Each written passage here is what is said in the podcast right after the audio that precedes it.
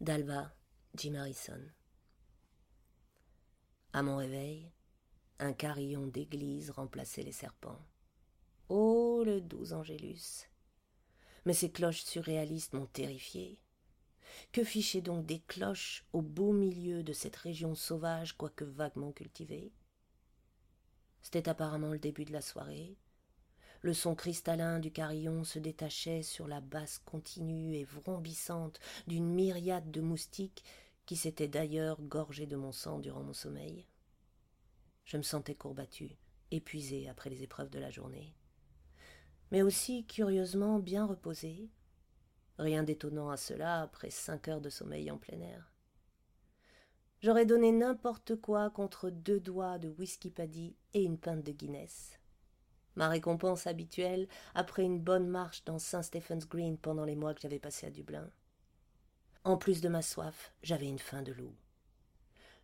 J'avoue volontiers mon snobisme en matière culinaire, mais les endroits où ma fille me traînait quand elle était gamine, tous ces Burger Chief, McDonald's, Kentucky Fried Chicken, me paraissaient maintenant merveilleux. Le samedi, je l'emmenais au Golden Gate Park avec du poulet rôti, des Pepsi et le journal? J'ai marché aussi vite que me le permettait mon unique chaussure en direction des cloches lointaines et tintinabulantes. Quand le carillon s'est tu quelques instants, le désespoir s'est abattu sur moi et j'ai accéléré le pas en direction de l'écho. J'ai traversé ventre à terre une rangée d'arbres en me blessant le pied contre une bûche. Tout là-bas, à des kilomètres, se dressait la ferme d'où venait le carillon. Je fendais maintenant un champ de blé dont les épis m'arrivaient à la taille, et je reconnais volontiers que d'abondantes larmes de soulagement m'inondaient les yeux. Ma joie a été passablement mitigée quand j'ai avisé sur ma gauche un groupe d'une douzaine de cavaliers qui se ruaient vers moi au grand galop. Bon Dieu, ai-je pensé, je me suis égaré sur leur terre et ils vont me pendre haut et court. La horde assourdissante s'est arrêtée en cercle autour de moi, un mélange de cow-boys et de fermiers en salopette. Un type énorme a sauté de son cheval et m'a soulevé comme une grosse plume pour m'installer derrière la selle d'un autre cavalier. Il m'a dit qu'ils avaient tous pensé que je m'étais fait planter par un crotal. Idée à laquelle une nausée m'a saisi.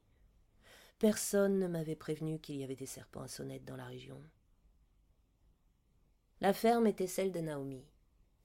Ne me voyant pas revenir, au bout d'un moment, elle avait improvisé une battue pour me retrouver. Dans sa cour, il y avait d'autres hommes appuyés contre des camionnettes ou des véhicules quatre roues motrices. Certains buvaient de la bière. Le gros type m'a fait descendre de cheval et m'a propulsé entre les bras de Naomi. Bière, j'ai croassé.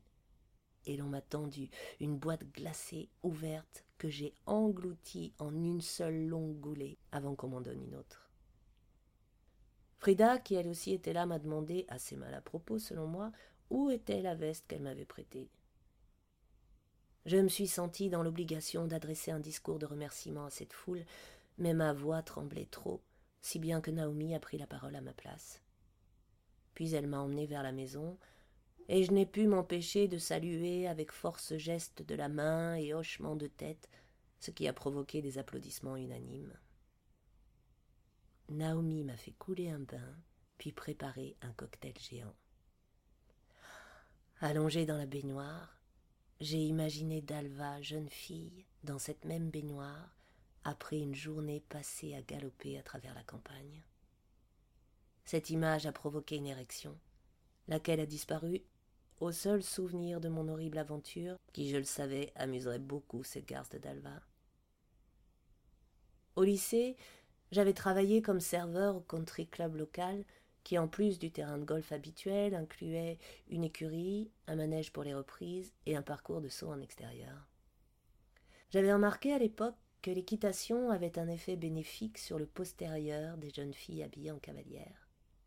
Comme si les rebonds sur la selle et le frottement du cuir accordaient à leur croupe des proportions harmonieuses et rendaient leurs cuisses souples et musclées. C'était certainement vrai de Dalva. Après tant d'étudiantes potelées et susceptibles, Dalva représentait pour moi une chance inouïe, incroyable. Elle avait réagi avec une telle retenue nonchalante à mes efforts pour l'impressionner que je n'en ai pas cru mes oreilles quand elle m'a proposé de passer la nuit avec moi. Et voilà mon érection qui rapplique au galop. Bizarre pourtant la modestie presque enfantine avec laquelle elle m'a décrit les fermes de sa mère et de son grand-père.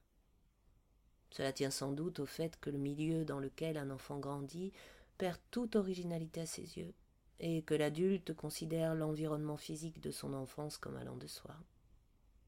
Pour ma part, j'ai grandi dans une maison standard exiguë, j'ai dormi dans des dortoirs minuscules et des chambrettes en Amérique et ailleurs, j'ai vécu avec ma femme dans un tout petit appartement, puis nous avons déménagé dans un duplex pour Lilliputien, avant de nous installer dans une maison de poupée dotée de deux chambres de quatre mètres sur trois.